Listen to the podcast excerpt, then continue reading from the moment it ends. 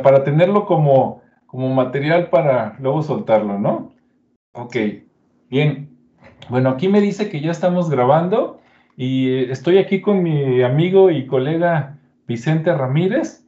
Y bueno, nosotros somos colegas de trabajo, pero ahorita le voy a pasar la voz a él. Me acabo de enterar que él estudió música en el Instituto Cabañas, antes Hospicio Cabañas, y creo que estuvo dos o tres años, o sea, un buen rato, y platicando con él, que las personas de por allá platican que de repente se escuchan como que ruidos o fantasmas de los niños que estuvieron por ahí, pues él me estaba platicando un testimonio entonces le voy a pasar la voz para que lo cuente él mismo. Vicente, este, a ver, platícanos que estabas estudiando ahí música y qué pasó.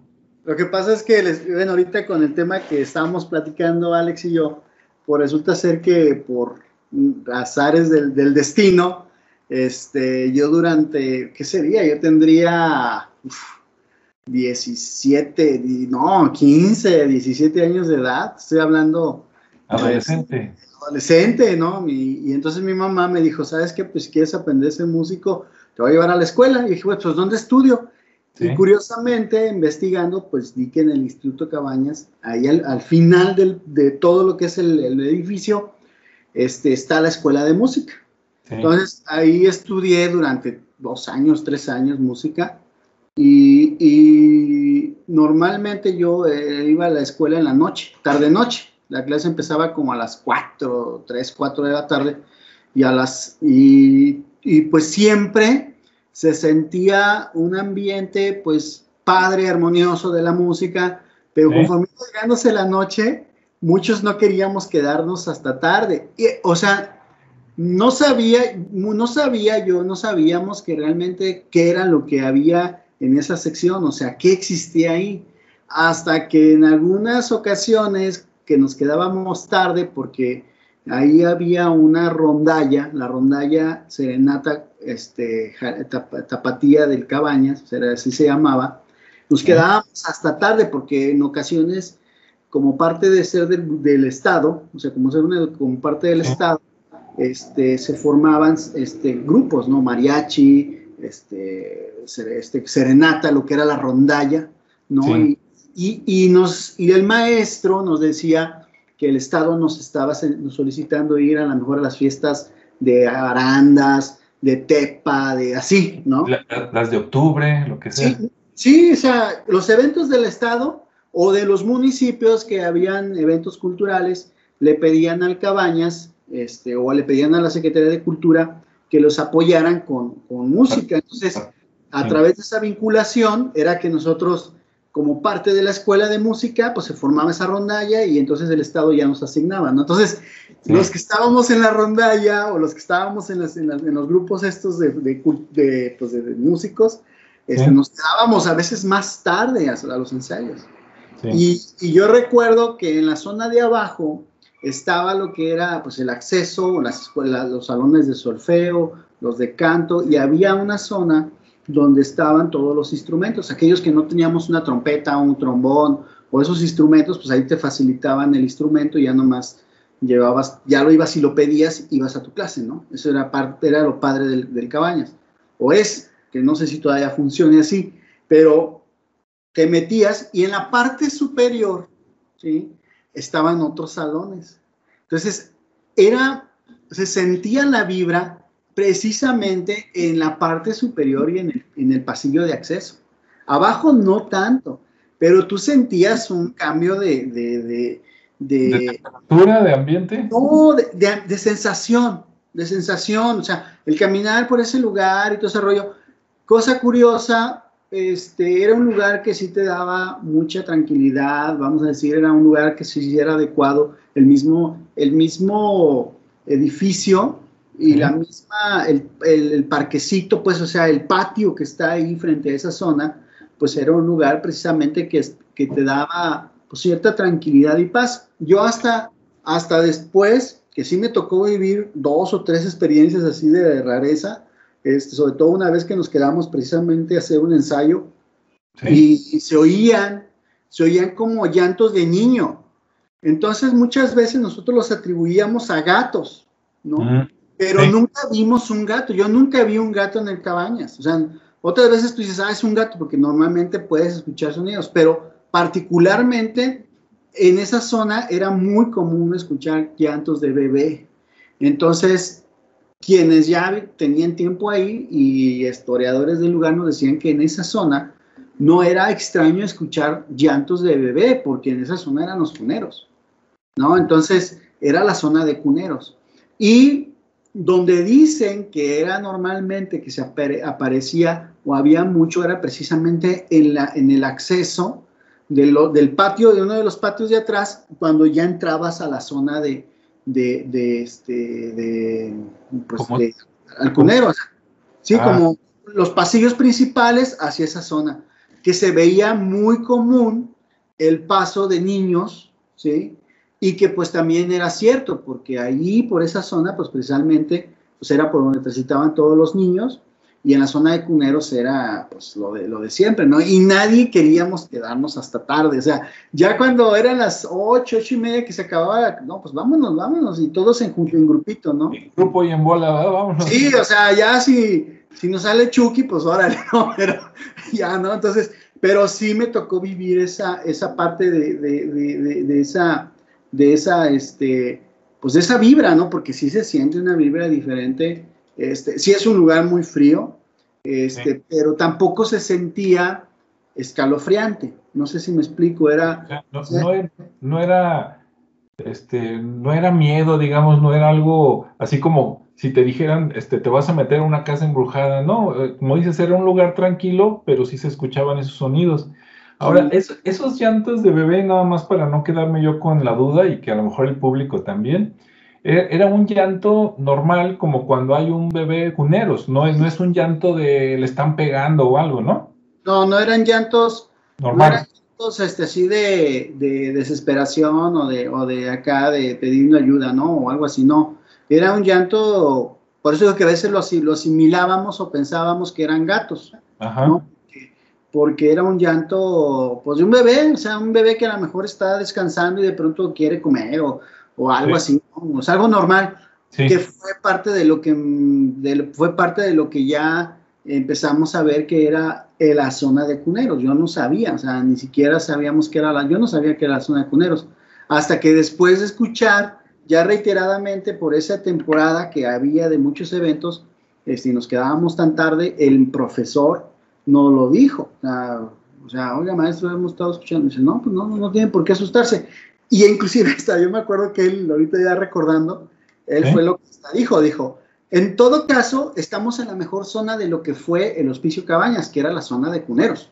Sí. O sea, donde estaban los bebés, donde aquí se les daba el acojo y, y, y, el cuidado, ¿no?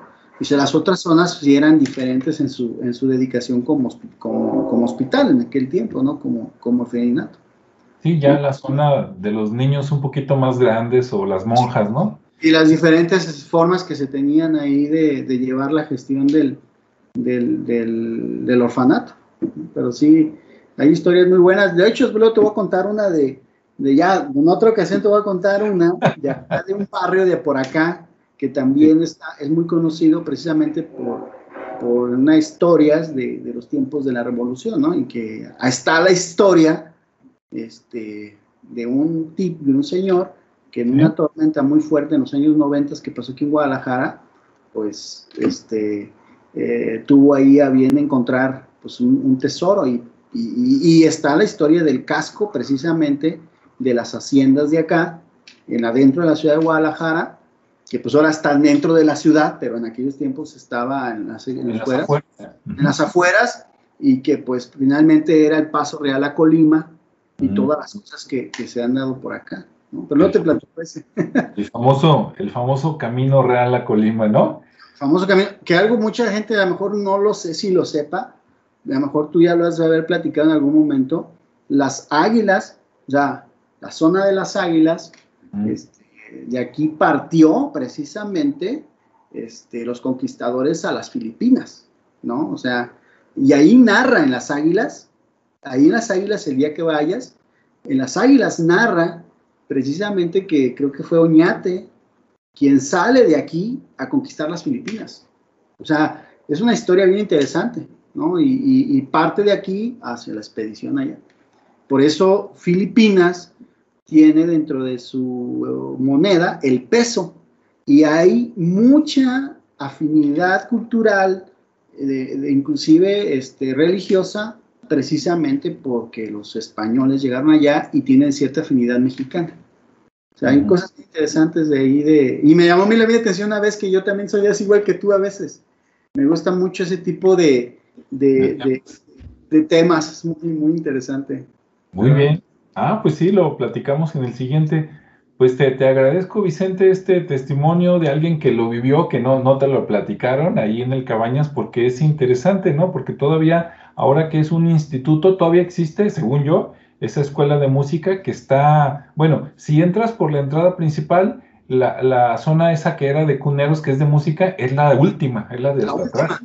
Hasta el fondo. Al fondo, allá donde sales a una calle que no me acuerdo cómo se llama, pero ya sales a la calle, ¿no? Es del otro lado de, la cuadra, por decirlo así.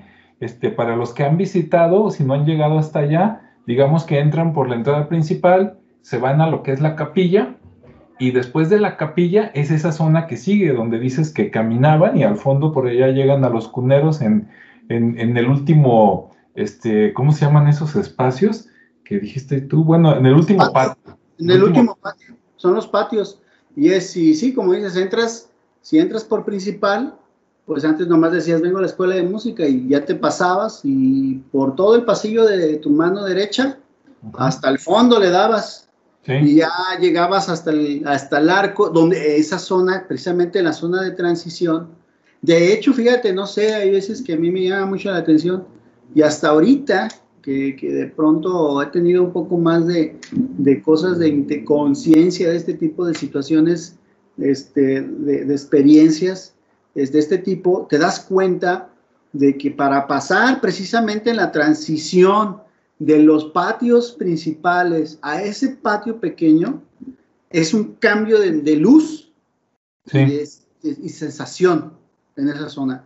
Porque yo te digo, yo me acuerdo muchísimo de que llegábamos y todos los que nos dedicábamos, o sea, todos los que estábamos aprendiendo, era el mejor lugar para, para tocar la guitarra, melodías, melodías de Bach, y, y, era música muy, muy, muy, muy bonita, o sea, era música muy padre, y, los, y el patio, y esa zona te transporta en cierta manera a un lugar como de tranquilidad y serenidad. Por eso digo que se sentía una presencia, pero un nivel de energía diferente. Y no sé si tú hayas experimentado ese caminar por ahí. Caminas y, pasar de los patios tan grandes a un lugar tan pequeño de recogimiento, o sea, no estaba nada fuera de lugar que fueran los primeros ahí. O sea, y, ya saber toda esa situación, pues dice, no manches, o sea, el patio es una belleza, está, es un patio muy bonito, tiene su fuente en el centro, este, o sea, entras por, entras por la principal, cambia la luz, cambia la luz porque es como un portal realmente, entras un lugar más, una moderación diferente de la luz. Entonces a tu mano izquierda pues ya ves ahí lo que viene siendo la zona de, la fuente, los, las jardineras, este, las, las, las, las bancas, entonces todos ahí nos agrupábamos y empezábamos a tocar música, ¿no? O a, preparar y ya después entras, entrabas ya a lo que era la zona de, la escuela, ¿no? Y digo, a mí sí me tocó vivir experiencias de ese tipo, pero nunca fueron experiencias donde sintieras miedo, sino más bien sentías esa energía, pero este, con ese tipo de sonidos. Y como dices, bueno, como te decía, eh, pensamos que eran gatos, pues dicen, ah, son unos gatos pero bueno, ahorita que estamos platicando antes de iniciar la, la, la, conversación aquí en el, en el video, pues, pues, salió la, cuestión, ¿no? De, poderlo compartir contigo.